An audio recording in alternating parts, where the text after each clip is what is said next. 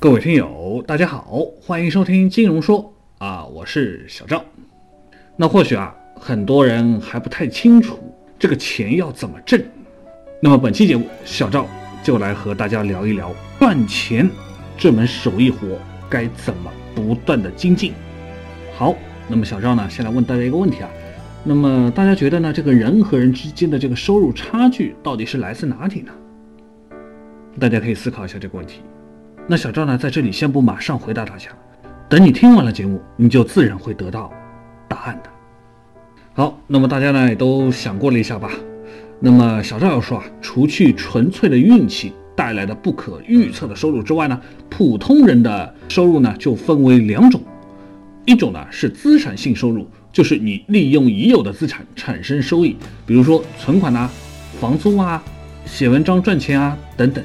另一种呢是劳动性收入，就是你付出即时性的劳动才能获得的收益，不开工就没有钱收。那么这两种区别呢是显而易见的。从普通的情况来看啊，富裕阶层的收入比例中呢，资产性收入占比是相对较大的，也俗称为大家所知道的躺着赚钱。而作为我们这种屌丝劳苦大众来说呢，就是几乎没有这种资产性的收入。长久呢都处于不开工就会饿肚子的境况，这个呢就使得我们这种屌丝就更加攒不下钱去拥有资产性的收入，而马太效应呢也正是导致了这种差距就会持续不断的拉大。那尽管如此啊，连接贫和富这两个阶层的通道其实是没有完全关闭的。身为劳苦大众或者屌丝一员的我们是没有必要灰心的。因为其实是有方法的。如果说呢，要让我们赚钱的这个速度啊，大幅的跑赢支出，如此呢，就有机会拥有更多的资产性的收入，那么就可以由下层的通道慢慢的往上挪。那么问题来了，大家既然都是劳苦大众，都是屌丝，那如果这个通道又是向所有人开放的话，那凭什么我们赚钱就可以比别人赚的更多，赚的更快呢？这里呢，小周就得说啊，其实我们以前一直有一个误区，那就是认为啊，这个按劳动分配是很合理的。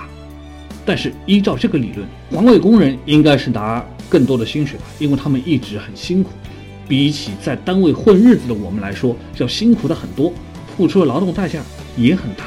但是他们的收入明显不符合高薪的定义。这里面最关键的问题就是劳动的价值。其实并不像马克思说的，就是无差别的劳动，就是你多劳就可以多得，它还取决于劳动的需求的可替代性。如果我们的劳动力是可替代性非常的强，嗯，如果你不干就有别人干嘛，那这样的话呢，这个劳动力的价值呢就非常的低。所以说啊，就算我们看上去每天累得跟狗一样，天天感觉身体被掏空，也都是没有用的。很多人呢。就以为自己没日没夜的干活，就算对得起自己，这其实呢也是一种自我麻痹。对着镜子说 “OK，我尽力了”，然后就将责任推给运气不好，这其实就是一种懒惰的思想。好，那回到主题上来哈，那为什么有些人就可以拿到高薪呢？因为呀，他们在做有需求的事情，他们具备难以替代性，所以呢，他们可以拿到高薪。而当我们看到了这一点的时候，我们的进阶的关键点。就出来了，那就是要有关键的技能。那技能到底是什么呢？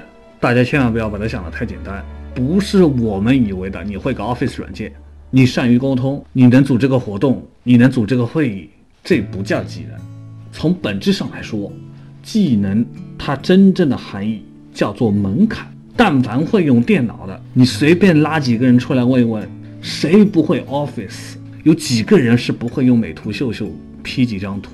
有几个人是不会策划一个活动、开一个小的会议的，所以这个就叫做零门槛。而就算这份活我们做的再辛苦、再卖力，那也架不住没地儿吃饭的人太多。全世界有多少人会开车？多，但是还是有一定门槛的，所以开车的收入略高一点。全世界有多少人会开飞机？那是少之又少，因为门槛很高，所以收入也就高。所以呢？技能它就是门槛，可是呢，这个技能有千千万，我们又该怎么做呢？小赵今天就来教大家两个法宝，听完之后，大家就茅塞顿开。那技能这个事情呢，就从两个角度来看。先说纵向的角度，拥有同一种技能，但是掌握的程度不同，门槛也就不同。比如说，一个技能，它会有小白、菜鸟、老鸟和专家级别的差距，每一档对于收入来说都是一个等级的提升。因此，在选择技能的这个问题上，我们要努力学习能够通过积累带来改变和飞跃的技能。而这个世界上呢，有一些技能呢，它是难以累积的。比如说，你是一个送货员，做了一年可以达到九十分，而你送货送了十年，可能不过九十五分，那又如何？你的收入会显著提高吗？所以，从纵向上面来看，我们要尽量避开这些几乎无法依靠积累。达到飞跃的技能和工作。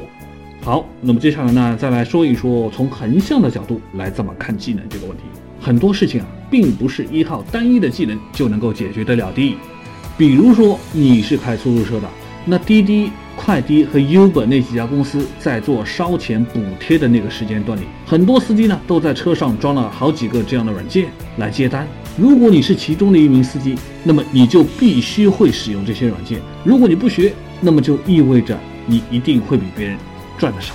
在多数的工作中呢，技能呢都是组合着用的，被组合的技能越多，要做好某件事的门槛也就会越高，竞争者呢就会进一步的减少，而挣钱呢就会相对的更容易。而我们在不断的实践中就会发现啊，某些技能的被组合频率是很高的，所以啊，这些技能是我们首要去掌握的。因此啊，从横向上面来看呢。我们就需要在有限的时间内集中精力攻陷那些被组合频率很高的技能。如果你想有所发现，那么呢，这个时候啊，你就可以拿出一张纸和一支笔，找一些你最想依靠它赚钱，又确实能通过积累迅速实现飞跃的职业，然后呢，列出它分别所需要的各项技能，记得不要有遗漏哦。接着呢，你就会发现里面有很多重合的重要技能。这些百搭的技能就是决定你进阶的关键。当你找到这些关键的时候，你就可以去花时间去筛选、学习和进阶。最后呢，你就自然能够赚到大钱。那有了钱，你就可以更好的理财。当钱越来越多的时候呢，你就有了资产性的收入。啊，这么一说，小周我倒是觉得好像充满了希望，未来还有很多的搞头啊。好了。那么今天的节目呢，也就到这里了。也希望节目的内容对大家有所帮助和启发，也感谢大家的收听。咱们下期节目再会。